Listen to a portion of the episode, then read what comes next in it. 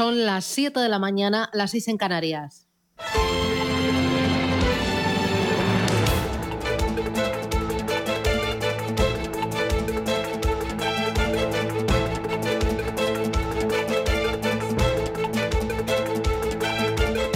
Capital Intereconomía, con Susana Criado.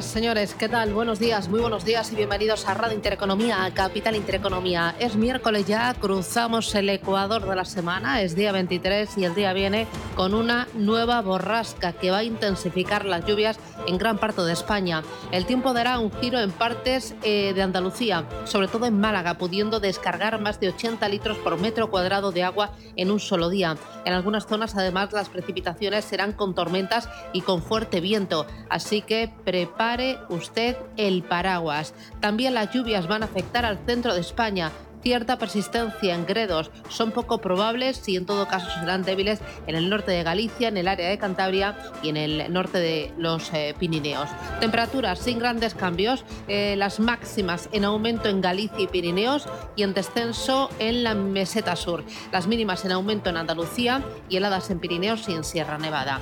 Mirando al cielo y mirando al parte de guerra. Hoy jornada número 28 de la invasión. Zelensky dice que no será posible el fin de la guerra sin una reunión en cualquier formato con Putin. Zelensky por primera vez eh, se muestra dispuesto a hablar de territorios ocupados. Moscú dice que contempla la posibilidad de usar armamento nuclear si se encuentra ante una situación de amenaza existencial. Al tiempo reconoce que Ucrania es un país soberano en lo que se refiere a la convocatoria de un referéndum sobre un posible acuerdo sobre la zona de Donbass. Rusia asegura que en el último día ha tomado el control de nueve localidades en el este de Ucrania. Y Kiev asegura, sin embargo, que las fuerzas de ocupación rusas tienen reservas de municipios, de municiones y también de alimentos para no más de tres días, que están debilitados. Desde Europa, Macron, tras largas conversaciones telefónicas con Putin y con Zelensky, insisten que es necesario continuar con los esfuerzos negociadores, pide un alto el fuego y negociaciones de buena fe por parte de Rusia. En los mercados, en la economía que tenemos, bueno, nos estamos preguntando todos si hemos visto los mínimos eh, de las bolsas. Em, Wall Street volvió a rebotar en el día de ayer. El Nasdaq se coloca un 13% de sus máximos históricos, pero el Dow Jones y el SP500 están en torno a un 6% de sus máximos históricos. Eh, parece que el mercado, mm, a pesar de la guerra, no ha sufrido en exceso. Hay exceso de complacencia.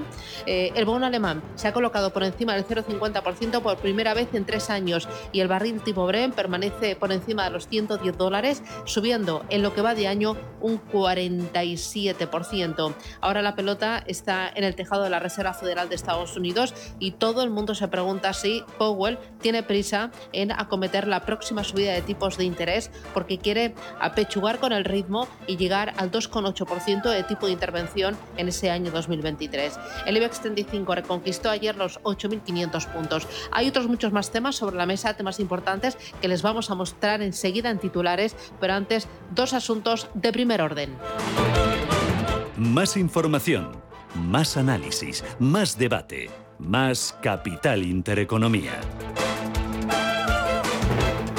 Nombre propio del día, Danone parará su producción este miércoles por la huelga de transportes que está afectando a sus suministros. Rubén Gil, ¿qué tal? Buenos días. Buenos días, Susana. La compañía de alimentación va a interrumpir de forma temporal su actividad en sus cuatro plantas de productos lácteos y en las tres de agua mineral eh, que tiene en España, así como el posterior traslado del producto terminado a las cadenas de distribución alimentaria. Otras compañías como Azucarera, el Grupo Calvo o Cuétara también han tenido que parar su producción ante la falta de suministros. Lactalis advierte de que están en una situación límite y cerveceras como Heineken o Mau aseguran que tienen serios problemas para hacer llegar sus productos a las superficies comerciales y a los bares y restaurantes. Desde el sector del gran consumo piden al gobierno que tome medidas de forma inmediata para acabar con este paro. Escuchamos a Ignacio García Magarzo de Asedas, José María Bonmatí de ECOC y Mauricio García de Quevedo de FIAB. Y por eso hacemos un llamamiento para que esta situación de bloqueo provocado por el transporte termine cuanto antes. Después de nueve días de paro, es imprescindible que el Gobierno acelere y tome medidas concretas de apoyo al sector del transporte. También hay que apelar a la responsabilidad de los convocantes de este paro para que dejen de someter a la sociedad a una coacción. El paro de los transportistas ha pasado de ser un conflicto laboral a una cuestión de Estado que amenaza el abastecimiento y la economía, con un impacto en las empresas, en el empleo y en la industria alimentaria. Las empresas de gran consumo alertan de pérdidas de 600 millones de euros y de que están en riesgo 100.000 empleos por la huelga de transportistas, mientras que desde el gobierno descartan topar el precio de los combustibles o rebajar los impuestos a los hidrocarburos. Hoy el sector del transporte celebra su décimo día de paros. Y mientras tanto, el Gobierno se va a seguir reuniendo este miércoles con los sectores afectados por la subida del precio de los carburantes. Paloma Marlandos, buenos días. Buenos días. Por un lado, Raquel Sánchez se verá con taxistas, conductores de vehículos de alquiler, ambulancias y autobuses de transporte no regular, sectores que quieren trasladar a la ministra del ramo la crítica situación que atraviesan. Y en ese sentido, dicen desde el taxi que de seguir en la misma línea tendrán serios problemas para mantenerse. Por este motivo, han convocado una manifestación el próximo domingo en Madrid. En paralelo, esta tarde será el ministro de Agricultura, Luis Planas, el que se reúna con el sector pesquero tras tres días de amarres de la flota española en gran parte de los puertos por el paro convocado por las cofradías, además de cara a las ayudas que desde la Comisión Europea van a plantear para hacer frente a la subida del carburante. El sector pesquero dice no poder esperar y reclaman medidas urgentes similares a las que ha adoptado Francia, que bonifica con 35 céntimos el litro de gasóleo pesquero a sus pescadores. La situación de descontento se extiende por muchos ámbitos y sectores. Hoy los sindicatos salen a la calle junto a las organizaciones de autónomos y a Facua para protestar contra la subida del precio de la energía y pedir la protección del empleo ante la situación generada por la guerra de Rusia contra Ucrania. En los mercados las bolsas suben esta mañana a pesar de que el precio de las materias primas sigue sin dar tregua. Manuel Velázquez, buenos días. Buenos días. Gas natural, el propano, metanol, gasoil y por supuesto el petróleo que aunque se estabiliza se aprecia entre un 15 y un 20% en los últimos siete días. El crudo Brent, el de referencia en Europa, se establece en los 116 dólares y medio. También se aprecia de forma más moderada el barril de crudo ligero Texas en los 110,4 dólares. A día de hoy el mercado ve poco probable que la Unión Europea prohíba las importaciones de petróleo ruso, aunque mucho ya está moviendo ficha. China va a aumentar su capacidad nuclear. En Asia, el Nikkei y el Hansen de Hong Kong rebotan impulsados eh, por las tecnológicas. En el caso de China, los inversores parecen esperar a que el gobierno flexibilice la regulación em, del sector. El índice Hansen de Hong Kong que sube un 1,5%, el Nikkei 3 puntos, números verdes como decíamos en Shanghai y en el Kospi surcoreano, una jornada en la que los futuros eh, en Wall Street por ahora anticipan ligeros avances del 0,2%. También en Europa tendremos una apertura alcista en menos de dos horas. Hasta ahora pronostican subidas en el entorno de medio punto porcentual para el FTSE, para el DAX de germano o para la media europea, el Eurostox 50. Hoy los inversores van a estar pendientes del dato de inflación de febrero en Reino Unido. La previsión es que incluso llegue a superar el 6%. También confianza del consumidor de marzo en la zona euro. E importante también, el Banco Central Europeo celebra una reunión, aunque no de política monetaria. Y por cierto que el presidente de la FED, Jerome Powell, participa en un evento a la una hora peninsular. Está previsto que comparezca y ofrezca un discurso. Y sin salir de Estados Unidos vamos a conocer cifras de venta de viviendas nuevas en febrero y aquí en España los datos de créditos dudosos del mes de enero. En el ámbito empresarial, Celebra hoy Junta General de Accionistas.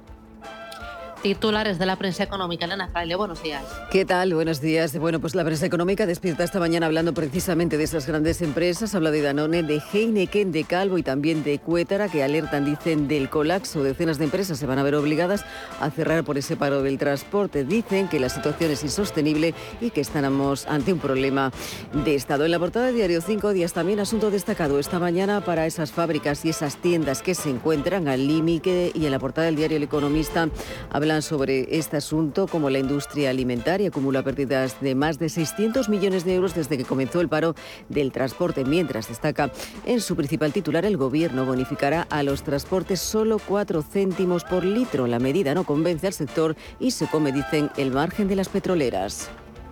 Son las 7 y 10, esto es Radio Intereconomía, vamos ya con los titulares del día. En Radio Intereconomía, las noticias capitales.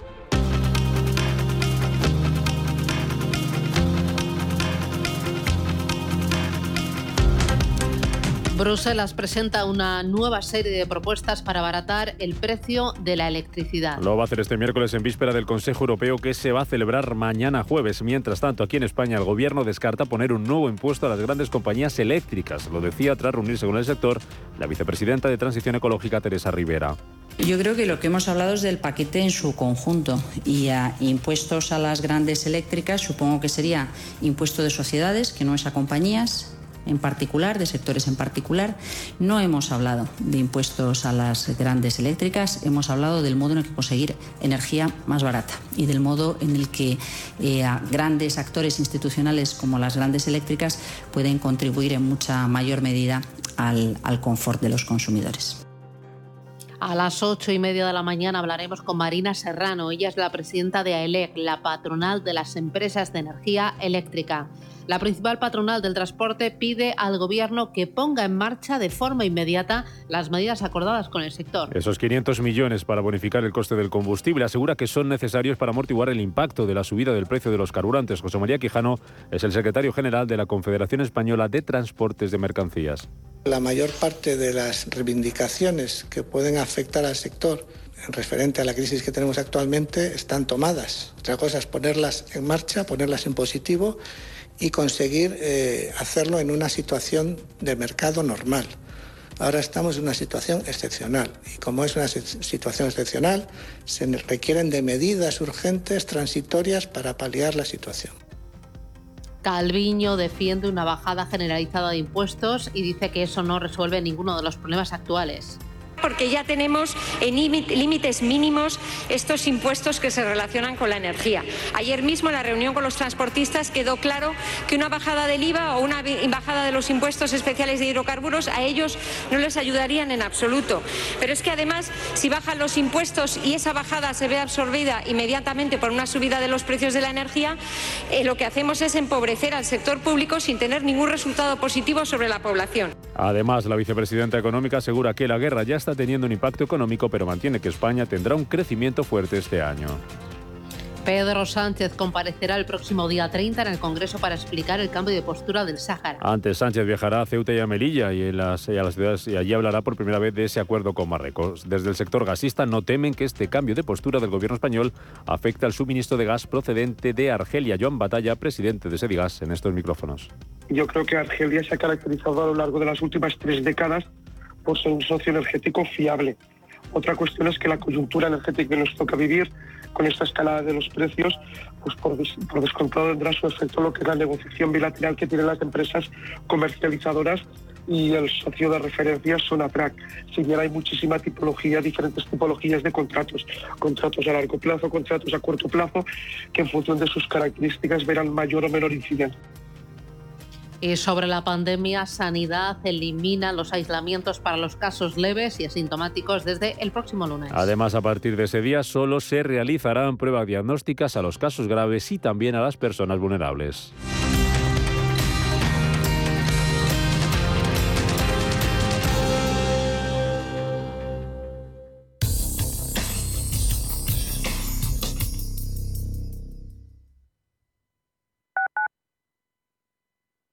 Alliance Bernstein, comprometidos con la sostenibilidad y el cambio climático, les ofrece la información del tiempo.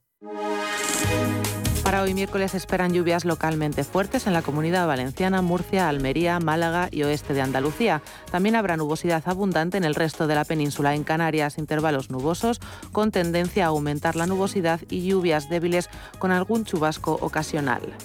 Alliance Bernstein, comprometidos con la sostenibilidad y el cambio climático, les ha ofrecido la información del tiempo.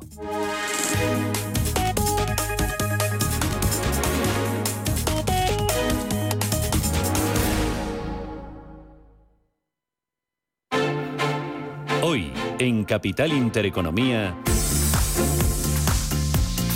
tenemos tertulia a partir de las 8 y cuarto de la mañana. Nos van a acompañar Carlos Tobías, eh, Juan Fernando Robles y José Ramón Álvarez.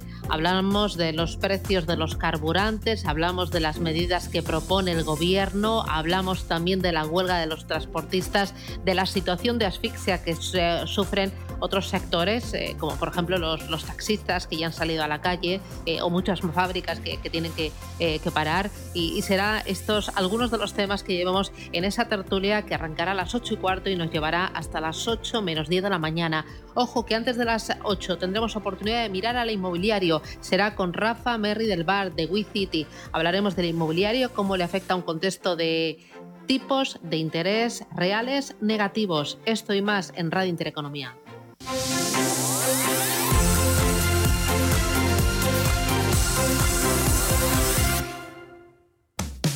¿Qué le diría Cervantes al presidente del gobierno o Voltaire a la oposición? Descúbrelo junto a toda la actualidad cultural en el Marcapáginas, en Radio Intereconomía. Todos los sábados a partir de la una de la tarde. El Marcapáginas con David Felipe Arranz. Porque la cultura también puede ser divertida. Radio Intereconomía. Información económica con rigor, veracidad y profesionalidad. Nuestros oyentes son lo que escuchan. Estrictos, precisos, honestos, competentes y capacitados. Di que nos escuchas. Intereconomía, la radio que se identifica con sus oyentes. Los pies son una de las partes importantes del cuerpo. Tienen que ver con el aparato locomotor y el bienestar general. Los domingos, a las 9 y media de la mañana y a las 12 y media de la noche, la salud empieza por los pies en Radio Intereconomía, con el especialista en cirugía del pie, Dr. Jiménez. El movimiento se demuestra andando.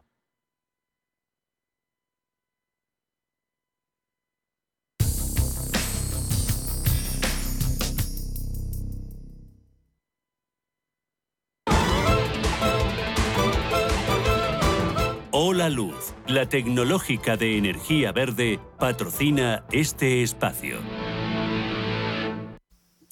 Vamos a mirar los principales mercados del mundo. Enseguida les contaremos cómo vienen los futuros en Estados Unidos, cómo vienen los futuros en Europa. Eh, esta semana está siendo bastante intensa con la mirada puesta en las materias primas, en el precio del petróleo que vuelve a cabalgar por encima de los 110 dólares con comodidad y también eh, pendientes del el regreso al mercado del níquel que se ha estabilizado tras dos semanas de caos. Aún así, el parte de guerra está en primera línea. Miramos a Asia. Eh, Manuel, dame tiempo real. Es la bolsa que ahora mismo está generando información, actividad. Y cuéntame, ¿cuáles son las claves a esta hora de la mañana?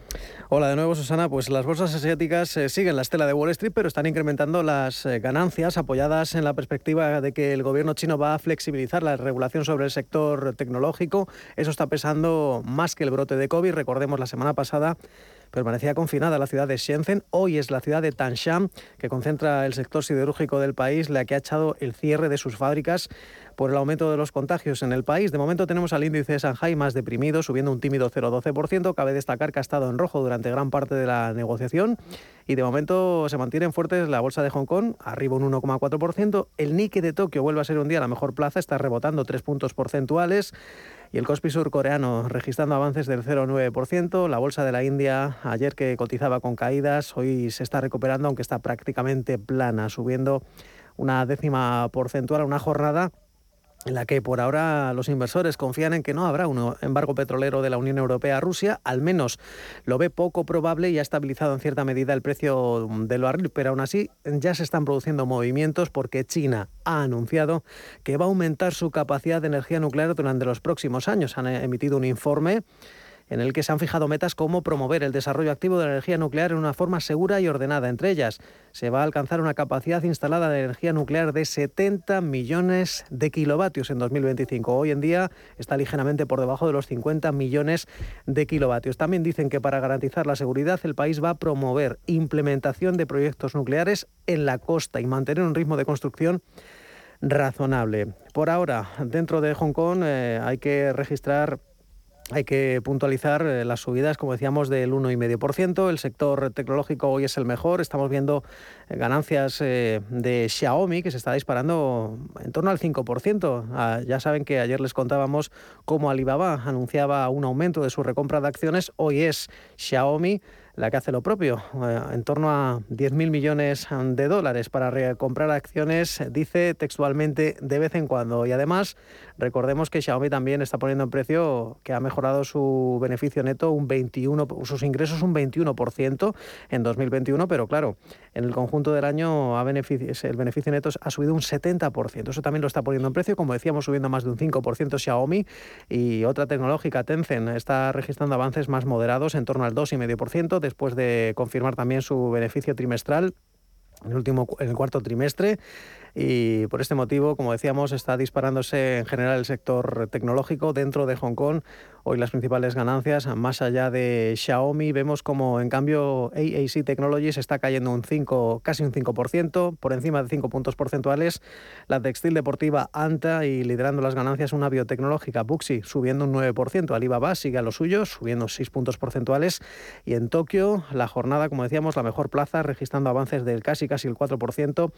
Una una naviera, Kawasaki Kaiser, la más castigada, perdiendo 4 puntos porcentuales. Mitsui, otra naviera, registra caídas de casi 3 puntos porcentuales. Y al margen de SoftBank, que sube 7 puntos.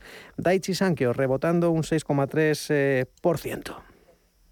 Muy bien, echamos un vistazo a las plazas europeas. Los futuros vienen. Ángeles Lozano, buenos días. Muy buenos días. Vienen en positivo, Susana, el futuro del FT100 arriba un 0,6%, el del Eurostox 50 está subiendo un 0,48% y el del DAX un 0,4%. Muy bien. Eh, futuros en Estados Unidos, eh, ¿cómo vienen? También en positivo, con una subida moderada del 0,20% para el futuro del Dow Jones y del SP500, el del Nasdaq rebota un 0,15%.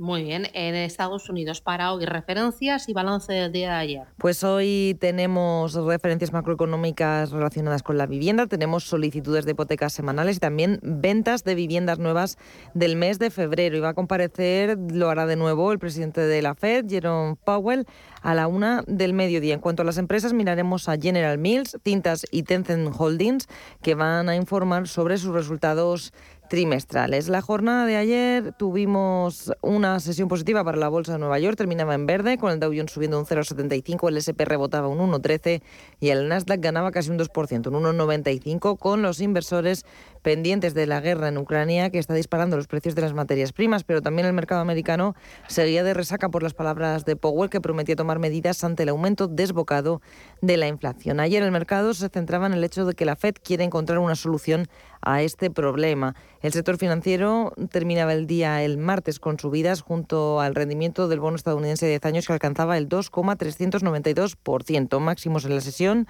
su nivel más alto desde mayo de 2019. Las acciones de los bancos, como decíamos, subieron, destacando JP Morgan que ganaba un 2,1% y Bank of America que subía más de un 3%. Las acciones de la tecnología que tuvieron un mal lunes por ese, esos comentarios de Jerome Powell se recuperaban ayer. Vimos ganancias para las Big Tech, para Alphabet, Meta y Amazon que ganaron más del 2%, brindando soporte a los índices. Además, se cotizaron las cuentas de Nike, cuyos títulos subieron un 2,2% después de que el minorista reportara unos resultados mejores de lo esperado. Por sectores, casi todos terminaron en verde, encabezado por el de bienes de consumo, seguido por las telecomunicaciones y por el sector financiero y entre los 30 valores del Dow Jones los más beneficiados de la jornada fueron Boeing que subió un 2,8%, también los bancos como decíamos e Inter que ganaba un 2,11%. Las mayores caídas fueron para Johnson Johnson que perdía medio punto y para Caterpillar que perdía un 0,45%.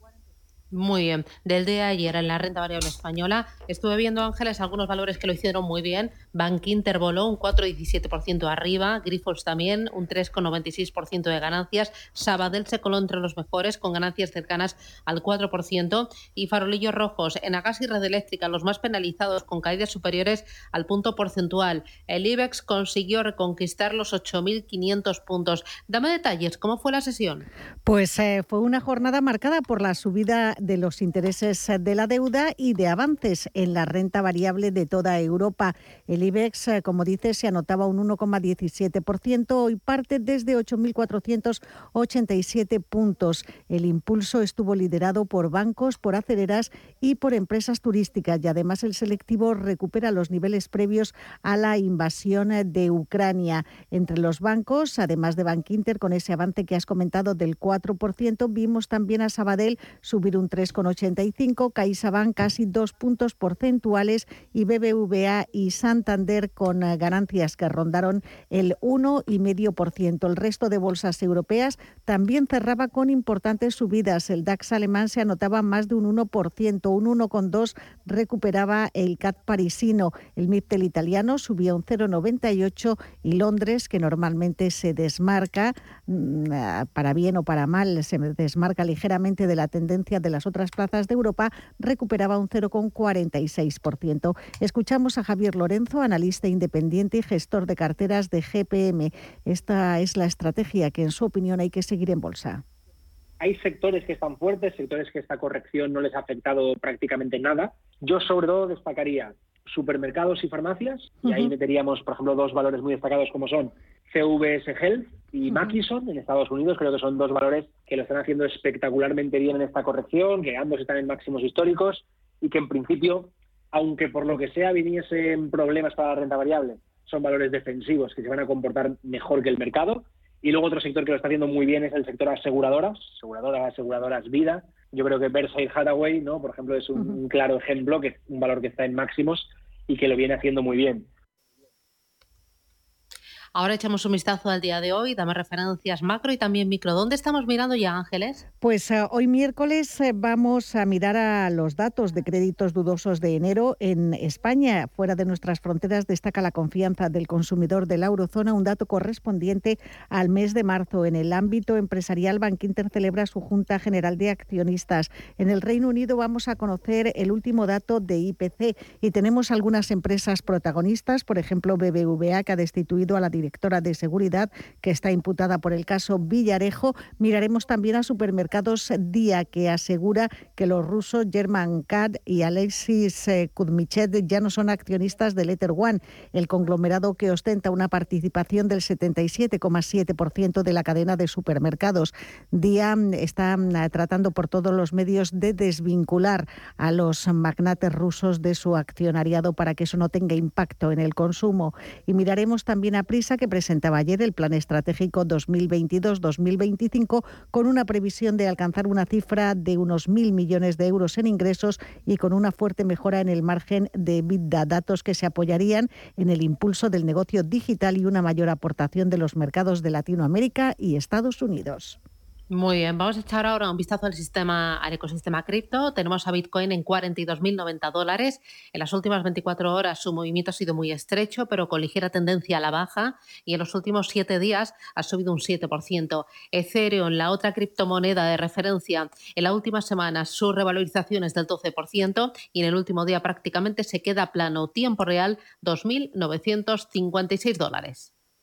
Hola Luz, la tecnológica de energía verde, ha patrocinado este espacio. Número uno mundial en el ranking ESG de compañías eléctricas. Marca mejor valorada del sector. Primera opción del consumidor a la hora de contratar electricidad. ¿Y ahora? Ahora en Hola Luz lideramos una revolución para transformar 10 millones de tejados en energía 100% verde para el mundo. Es la revolución de los tejados. Hola Luz.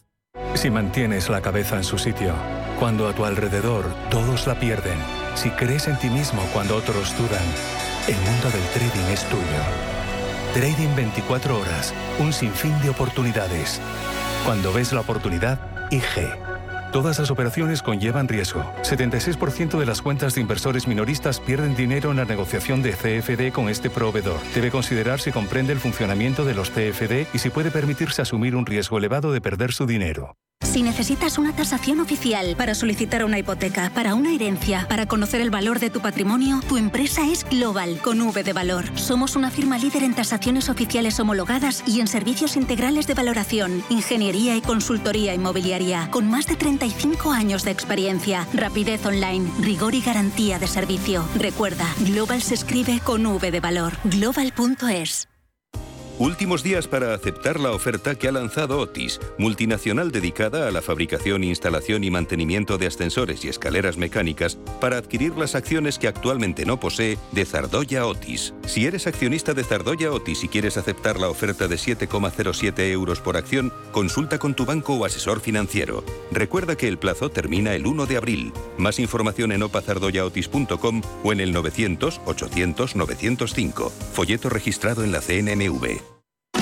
Ahora practicar tu deporte favorito y equiparte tiene su recompensa en el corte inglés. 20% de regalo en todas las compras en textil, calzado y complementos. Si lo tuyo es el running, el trail, el fitness, el paddle, el golf, la natación o el yoga, del 17 al 27 de marzo saldrás ganando. Podrás canjear tu bonificación hasta el 3 de abril en compras superiores a 50 euros. Tu deporte en el corte inglés. Los miércoles de una y media a dos de la tarde, Foro Empresas CEO, centrados en la organización. Proponemos consejos y soluciones para optimizar recursos y operativas al alcance de todos los que dirigen o son responsables de empresa. Los miércoles a la una y media de la tarde en Radio Intereconomía, Foro Empresas CEO. La información al minuto, la actualidad al momento. Capital Intereconomía. Son las 7 y 30 minutos de la mañana y a esta hora del miércoles tenemos eh, más asuntos sobre la mesa. Vamos a ir con eh, más titulares. Arrancamos. Bruselas reconoce que las sanciones a Rusia están teniendo ya un impacto en la inflación y en el abaratamiento de las materias primas. Estados Unidos y sus aliados impondrán más acciones a Moscú durante la gira europea que va a llevar a cabo Joe Biden. La patronal logística 1 exige al gobierno que baje ya los combustibles en lugar de esperar al 1 de abril. El gobierno asegura que España no va más tarde que otros países en su respuesta a los transportistas. La presidenta del Banco Central Europeo, Christine Lagarde, advierte de que los rusos están usando las criptomonedas para eludir las sanciones. El intercambio de rublos y este tipo de monedas virtuales está en su nivel más alto desde mayo de 2021. La minera Berkeley asegura que España tiene reservas de uranio para cortar su dependencia de Rusia. La empresa promotora de la mina de Salamanca le pide al gobierno que reconsidere su posición sobre su proyecto que estaría en marcha, dice, en 18 meses. Acerinox acuerda unerte con los trabajadores de la planta del campo de Gibraltar. El acuerdo permite flexibilizar y mitigar los efectos derivados de los problemas y precios de los suministros básicos que se pudieran plantear. Portugal apuesta por reducir el IVA de los combustibles para controlar la escalada de la energía, también por fijar un techo máximo del precio de referencia del gas para evitar un efecto de contaminación del precio de la electricidad. Y Reino Unido presenta hoy su nuevo plan financiero con el que pretende combatir el encarecimiento del coste de la vida. El ministro británico de Economía, Rishi Sunak, eh, defenderá la necesidad de volver al rigor fiscal como mejor manera de afrontar los desafíos globales exacerbados por la guerra en Ucrania. Y Argentina obliga a los supermercados a bajar los precios de 580 productos hasta el valor que tenían el pasado 10 de marzo por aumentos injustificables. Esta madrugada, además, el gobierno del país ha vuelto a subir los tipos de interés dos puntos hasta el 44,5%.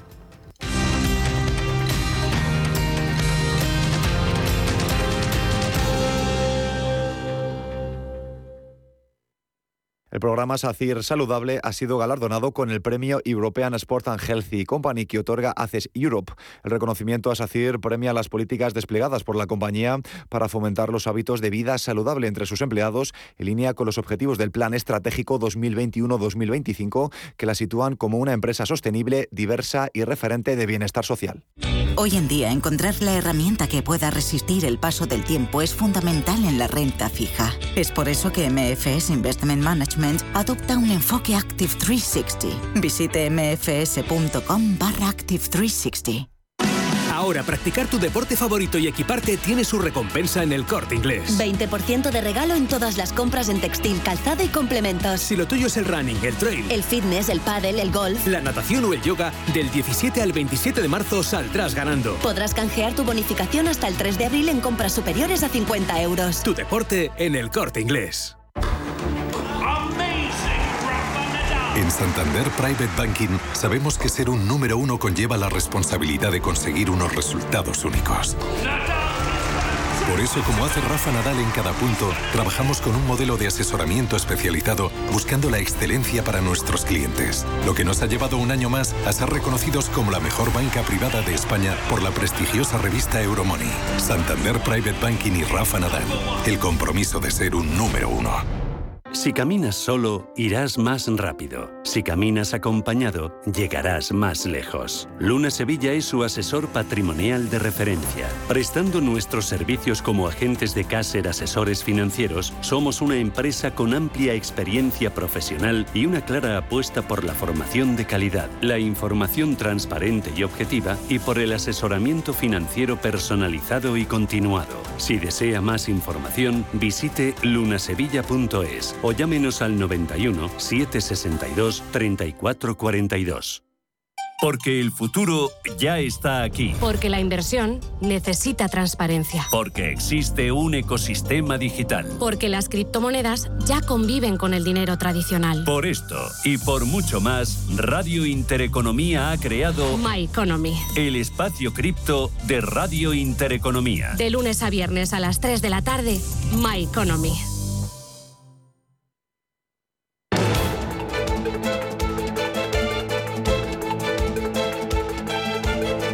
El primer análisis de la mañana.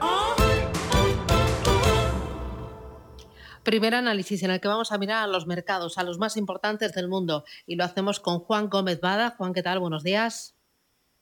Buenos días, Susana. Que es asesor de Avantage Fan y de Avantage por Equity. Em, ¿Hemos visto los mínimos en los mercados financieros? ¿No te da la sensación de que eh, ha pasado un mes de guerra, eh, tenemos tambores de inflación que sonan fuerte, fuerte, que los bancos centrales están pisando el acelerador, que se está pensando en una desaceleración económica, en una rebaja de beneficios empresariales y aún así los mercados no han caído mucho? Bueno, va a ir eh, por barrios las dificultades. Sí, todavía quedan muchas dificultades por por, florecer. Pero, pero bueno, también hay que tener en cuenta que las acciones, los índices cotizan en términos nominales. Es decir, en un entorno inflacionista, eh, los, los índices suelen subir aunque, aunque haya incluso recesión. Un caso muy claro fue la, el, la crisis argentina en 2002. En enero de, el 6 de enero de 2002 eh, se rompió eh, la, el PEG entre el peso y el dólar y en ese mes que se disparó la inflación, la bolsa em, subió un 46%. La inflación ese año subió un 41% eh, y el, PIB bajó un 10%. Y, y bueno, en, y, y con todo, la bolsa acabó ese año, 2002, el Merval subiendo un, un setenta y tantos por cien. Entonces, lo que quiere mostrar es que aunque la situación sea mala, el, eh, los índices no tienen no tienen que caer necesariamente si el valor de la divisa en la que en la que cotizan cae respecto al resto de bienes y servicios. ¿Cómo estás viendo el mercado? ¿Cómo ves la rotación de, unos valores hacia otros valores? Eh, los bancos parece que están funcionando muy bien, las acereras también, autos se la están pegando. Eh, ¿Cómo estás eh, viendo el efecto de la guerra y del encarecimiento y la falta de algunos componentes en los distintos sectores cotizados? Pues em, al principio, pues, cuando hay un shock, lo primero que, que, hacemos todos los inversores es buscar los eh, pues, proteger los, los ingresos, los beneficios, ¿no? De qué empresas van a ser las más y menos afectadas, beneficiadas eh, si es posible, eh, tratamos de ir a ellas, pero eh, bueno, un poco pasado pasado ese, esa primera ola, ¿no? En la que te en la que te buscas proteger, el, el, el hecho es que al final en todos los sectores eh, pues las distintas propuestas de valor de las compañías van a tener efectos muy muy diferentes y como aquí hay que pues invertir a largo plazo eh, que es lo que de verdad cotiza en las, en las empresas, cotiza, que es lo que cotiza las bolsas, que son las, los beneficios futuros a largo plazo de las compañías. Ninguna compañía con dos, tres beneficios anuales tiene justificado el precio de la acción.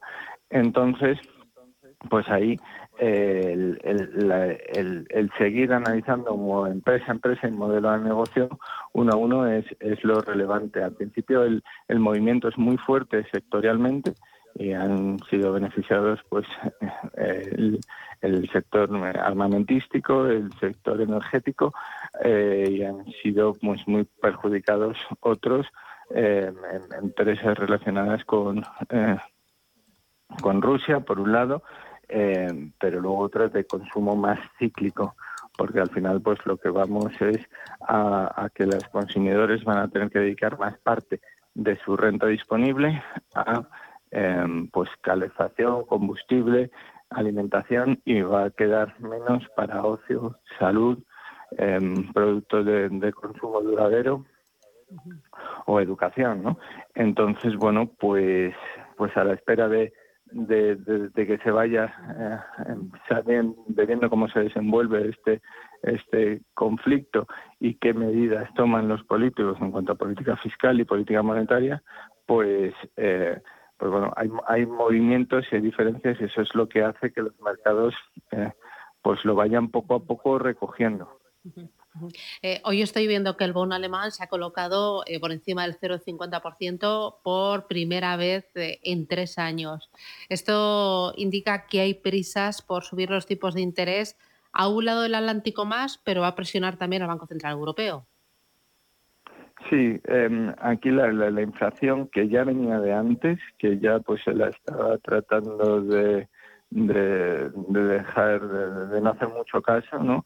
Para impulsar la economía, pues ahora con, con este shock eh, energético y de desglobalización, eh, pues pues aumenta, ¿no? Entonces a los bancos centrales no les queda eh, más remedio que acelerar sus planes. La Reserva Federal lo ha hecho un poco más rápido, pero también el, el, Banco Central Europeo, sus planes para em, reducir em, sus compras y aumentar las subidas de tipos de interés.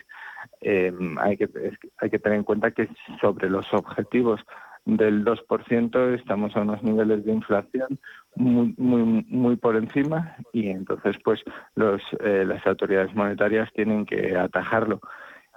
Si bien destaco que aunque suban los, los tipos nominalmente em, pues eh, un 1, un 2% en los próximos trimestres, em, eso no significa que estés dejando los tipos reales, es decir, descontada la inflación, en, niveles restrictivos, sino que seguirían eh, soportando la economía en unos niveles eh, de, política monetaria expansiva, porque lo más relevante para los, los eh, para las decisiones de los inversores, de los consumidores, es don, el nivel real de tipo de interés descontada, descontada la inflación. muy rapidito, ¿tú has aumentado la liquidez en tu cartera desde el principio de la guerra? Se mantiene parecido. Lo que ha aumentado es el nivel de inversión con reducción de, de compra de futuros y eso pues ha, funcionado bien. Muy bien. Pues Juan Gómez Bada, un placer, muchísimas gracias y que tengas buen día. Cuídate mucho. A por el miércoles. Buen día, muchas gracias. Gracias, adiós. Bontobel Asset Management. Calidad suiza con el objetivo de obtener rendimientos superiores a largo plazo. En Bontobel Asset Management siempre estamos a la vanguardia de las inversiones activas en bonos y acciones. Para más información, entre en nuestra página web bontobel.com barra am. Bontobel Asset Management, su especialista global en fondos de inversión. ¿Necesitas saber el valor de tu empresa? ¿Necesitas una valoración reconocida, solvente y de calidad para negociar con eficacia una compra o venta? ¿La necesitas para acreditar su valor ante terceros? ST Sociedad de Tasación, entidad homologada por el Banco de España, es tu mejor opción. Visítanos en stvaloratuempresa.es. ¿Estás harto de bajas rentabilidades? ¿No quieres seguir pagando altas comisiones a tu banco o gestora? Finicens es la solución perfecta para gestionar tu patrimonio. Traspasa tus fondos de inversión a Finicens y podrás obtener una mayor rentabilidad. Infórmate en el 910-483-004 y en finicens.com. Finicens, especialistas en inversión indexada. Estas vacaciones aire limpio, montañas, música, paseos y tu hogar en buenas manos desde solo 9,90 euros al mes durante 6 meses. Protege tu hogar con Sicor Alarma sin coste de alta ni instalación, con aviso a la policía y app gratuita. Infórmate ya en el 900-595-116, en sicoralarmas.com y en los centros El Corte Inglés. Servicio ofrecido por Sicor Seguridad del Corte Inglés SL. ¿Quieres saber más acerca del hidrógeno? H2 Intereconomía te cuenta las últimas novedades, avances tecnológicos y entrevistas de interés sobre este medio energético. Los martes, de 11 y media a 12 de la mañana, H2 Intereconomía, presentado por Rubén Gil, tu espacio semanal sobre el hidrógeno. Porque en Radio Intereconomía apostamos por el sector energético y la energía limpia. Empresas, mercados, finanzas. Capital Intereconomía. 16 minutos, llegamos a las 8. Vamos con la prensa nacional, prensa económica, portadas. Elena Fraile. ¿Qué tal? Buenos días de nuevo. Pues, pues comenzamos por ese resumen de la prensa económica de Cordón Salmón que alertan esta mañana, lo hace el diario Expansión, de cómo las grandes empresas como Danone, Heineken, Calvo y también Cuétara están alertando de ese colapso. Dicen que la situación es insostenible, que están ante un problema de Estado y es que decenas de empresas están viendo obligadas incluso a cerrar por ese paro del transporte. Es un asunto que también lleva en la portada del diario Cinco Días habla de la que las fábricas y las tiendas se encuentran al límite y dice que las patronales del sector se ven ya, dice, riesgo incluso de desabastecimiento. Urgen también ese diálogo ¿no? a una crisis de máxima gravedad. Y sobre la protesta dice que se suman también a las mismas el transporte de viajeros. Y en la portada del diario El Economista habla de que suma y sigue Heineken y Danone pararán 11 plantas como consecuencia de esta huelga. Destaca además como la industria alimentaria acumula ya pérdidas de más de 600 millones de euros desde que comenzó el paro del transporte y además eh, añade que el gobierno bonificará los transportes solo 4 céntimos por litro y es que la medida no convence al sector y se come dicen el margen de las petroleras. Mientras Rivera rechaza el impuesto a las eléctricas pero les pide aportar algo más. Precisamente también en la portada del diario Expansión sobre este asunto, sobre las eléctricas, lleva una fotografía en portada de esa reunión que mantuvieron ayer Pedro Sánchez eh, y Teresa Rivera con las grandes empresas. El titular que deja esta mañana la prensa habla de cómo Rivera dice que pide a las eléctricas que aporten para bajar los precios. Les pide un esfuerzo adicional y una mayor aportación para ayudar a mitigar esa escalada de los precios de la luz, del gas y también de los carburantes. La, precisamente la ministra dice o dijo ayer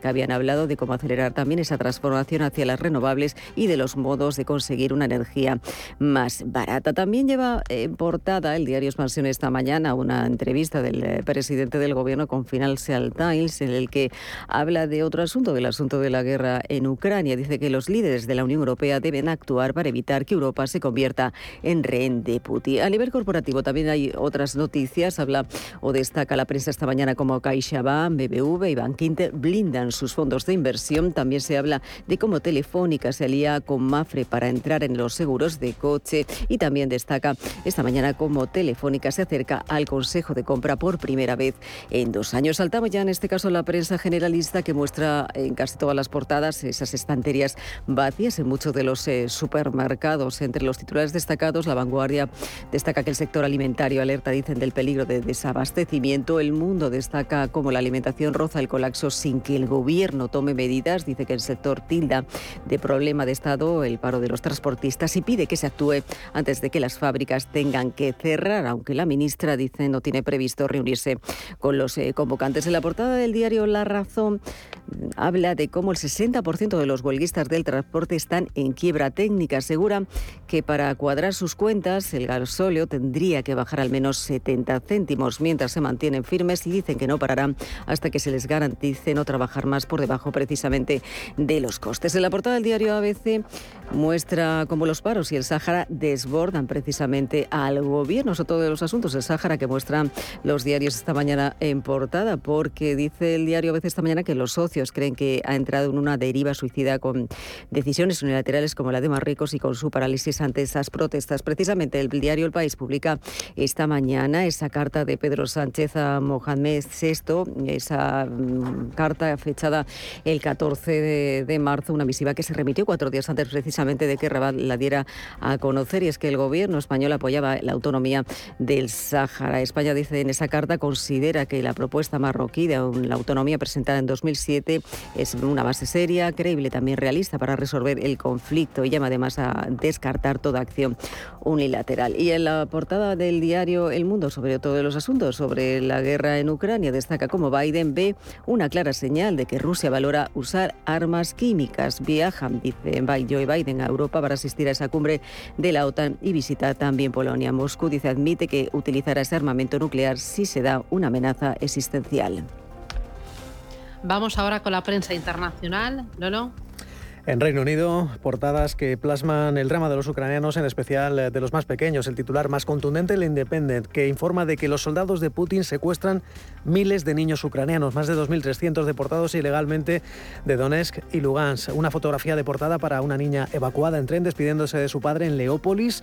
La protagonista de esta historia dice que muchos otros niños han sido tomados a la fuerza por Rusia. En Francia, el financiero de SECO incide en que el presidente ucraniano comparecerá hoy ante la Asamblea Nacional, un día después de participar en el Parlamento italiano Zelensky hablará a las 3 de la tarde. Precisamente en Italia, la República también contundente expresa en su portada 10 millones de refugiados. Habla de una crisis humanitaria devastadora y recoge parte de las declaraciones de Zelensky ayer en el Parlamento transalpino. Negociaciones difíciles, pero aquí seguimos. Y Mario Draghi, el presidente italiano, el primer ministro italiano, considera enviar más armas y soldados. No te dejaremos solo. También informa en la prensa alemana de cómo el ejército ruso ha disparado cohetes contra varias instalaciones militares en la ciudad de Rivne, pero también informa de que eh, Joe Biden va a movilizar a la Unión Europea. Llega a Bruselas hoy para una serie de esas reuniones diplomáticas que deberían conducir a nuevas sanciones contra Rusia. Y en, China, el diario Global Times informa que el país aumentará su capacidad de energía nuclear durante los próximos años. Y saltamos a Estados Unidos. El Wall Street Journal dice la administración Biden está preparando nuevas sanciones para la mayoría de miembros de la Duma estatal rusa. El diario también señala que la avalancha de refugiados ucranianos pone a prueba la capacidad de Europa para acogerlos. Y por último, el New York Times dice, un mes después del inicio de la guerra, lo que sorprende el fracaso de Rusia en derrotar a las fuerzas aéreas ucranianas en el ámbito empresarial. Dice que la francesa Total Energies asegura que dejará de comprar petróleo ruso a final de mes.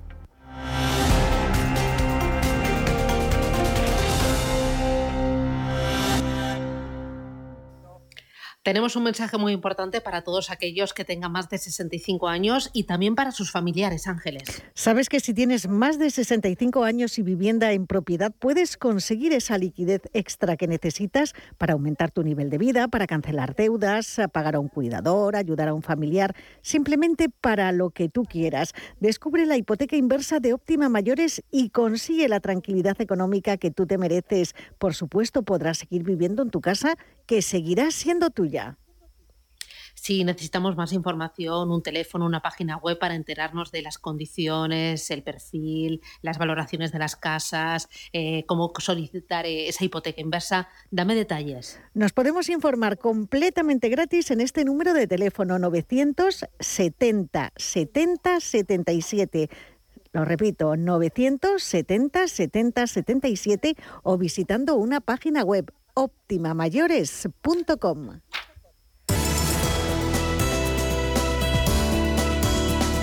En Radio Intereconomía, La Puntilla. Vamos a mirar el mercado inmobiliario, lo hacemos con Rafael Merri del Val de WeCity, fundador, CEO. Rafa, ¿qué tal? Buenos días, bienvenido. Hola Susana, buenos días, ¿cómo estáis? Muy bien, hoy estamos a vueltas con la inflación. La inflación ronda el 7% y con visos de quedarse en estos niveles e incluso más arriba durante algún tiempo. ¿Cómo afecta la inflación al sector inmobiliario? Pues efectivamente estamos en un momento inflacionista, inflacionista muy potente. ¿no? Eh, yo recientemente he estado en la feria inmobiliaria para dar un punto de vista más institucional a, esta, a esta situación y en esta feria, la feria de Cannes, la feria de MIPIN, bueno, pues eh, se consideraba este punto como, como algo que va a potenciar la inversión inmobiliaria. Es decir, seguimos, se sigue pensando que el inmobiliario sigue siendo el, eh, el, eh, el, activo más poderoso y más defensivo en situaciones de inestabilidad inflacionista como la actual. ¿no? El mercado alemán, por ejemplo, que lleva muchos años muy potente, pues consideraba que toda la potencial eh, personas eh, que iban a venir de Ucrania, pues iba a ser un empujón todavía más. Llevan con un mercado inmobiliario de, de, de, subidas de más de 12 años. Aquí hablamos de 8 años y ya estamos preocupados. Es decir, eh, yo considero que, que, bueno que a corto plazo y sobre todo en el en el mercado más privado, pues eh, va a ser una posición de wait and see, ¿no? De esperar a ver qué ocurre. Pero a lo largo del año veremos que el valor refugio por naturaleza, que es el inmobiliario, será potente. Tenemos por un lado esa alta inflación y por otro lado un entorno de normalización monetaria, de subida de tipos de interés. ¿Esto es malo para el inmobiliario? bueno, no cabe duda que todo lo que sean subidas de tipos de interés, bueno, pues no va a ayudar a, ¿no? a, que las eh, eh, familias pues inviertan en, sobre todo en vivienda, ¿no? De todas maneras, yo considero que el conflicto, el conflicto de Ucrania lo que va a obligar al, BCE es a retrasar la, subida de tipos que ya estaba considerada para, para, lo más próximo, ¿no? Y, eh, y, ya se descontaban que la invasión eh, iba a haber dos subidas de 25 puntos básicos en septiembre y en diciembre.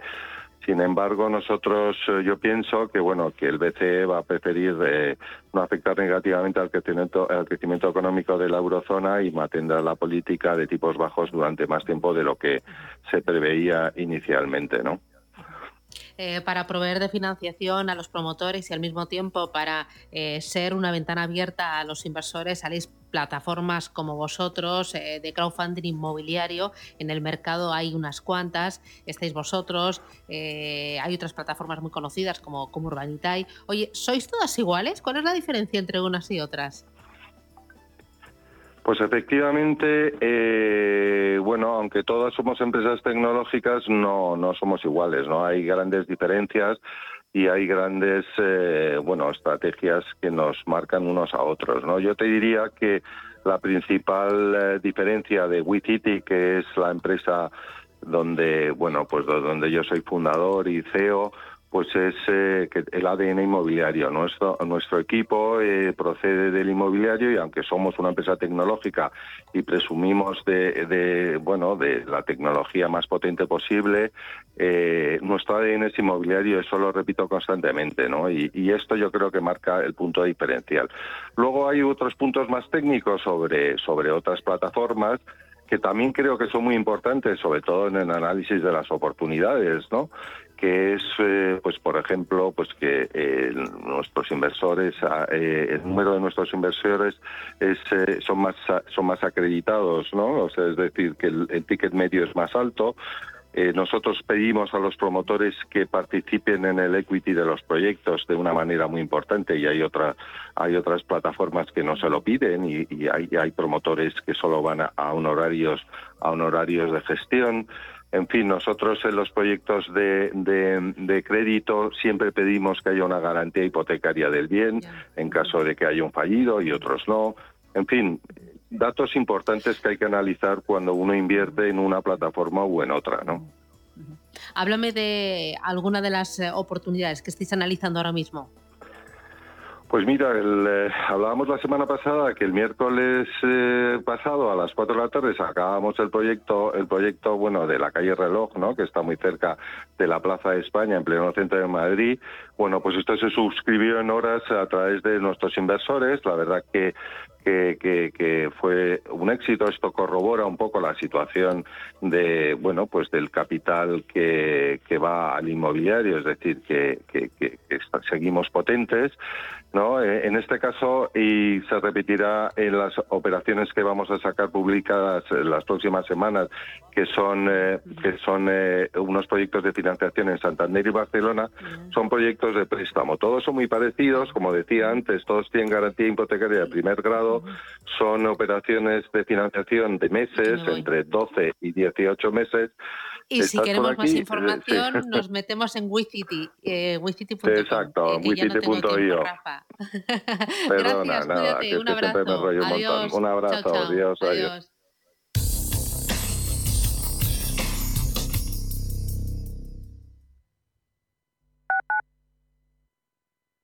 Automatic, expertos en reparación y mantenimiento del cambio automático de tu coche, te ofrece la información del tráfico en Madrid minutos de la mañana conectamos con las pantallas del Ayuntamiento de Madrid. Charo Alcázar, buenos días. ¿Qué tal, Bárbara? Buenos días. Bueno, pues han dado comienzo los trabajos de desmantelamiento del puente de Pedro Bosch, por lo que al menos hasta el mes de mayo estará cortado el tramo en entre, entre Valderribas y Avenida Ciudad de Barcelona, si bien quedará habilitado un carril por sentido en los laterales, en los laterales exteriores. Las alternativas están en la calle Méndez Álvaro, Comercio, Avenida de Menéndez Pelayo y Avenida del Mediterráneo. En este momento tenemos una hora punta ya complicada en todo el arco este de M30, abarca eh, Méndez Álvaro y el nudo de Manoteras. Han ido en aumento también las entradas del norte, como la M11 o la carretera de Burgos. Otras, como Avenida de América, la prolongación de O'Donnell con Doctor Izquierdo o la Plaza de Cristo Rey. Automatic, expertos en reparación y mantenimiento del cambio automático de tu coche, te ha ofrecido la información del tráfico en Madrid. En Automatic nos encantan que las acciones sean seguras, sin riesgos. Mira hacia adelante. Invierte en el cuidado de tu cambio automático y rentabiliza con la experiencia del especialista en cambios automáticos. Apuesta por Automatic y obtén buenos resultados. No te la juegues. Automatic.es. Automatic. Reparación y mantenimiento del cambio automático. Radio Intereconomía. Una excelente plataforma para anunciar tu empresa. Con una audiencia exclusiva, con poder adquisitivo medio alto y que sabe lo que quiere. Teléfono 919992121 y en comercial arroba intereconomía.com. Radio Intereconomía. La radio de las empresas. Radio Intereconomía. La información precisa y detallada.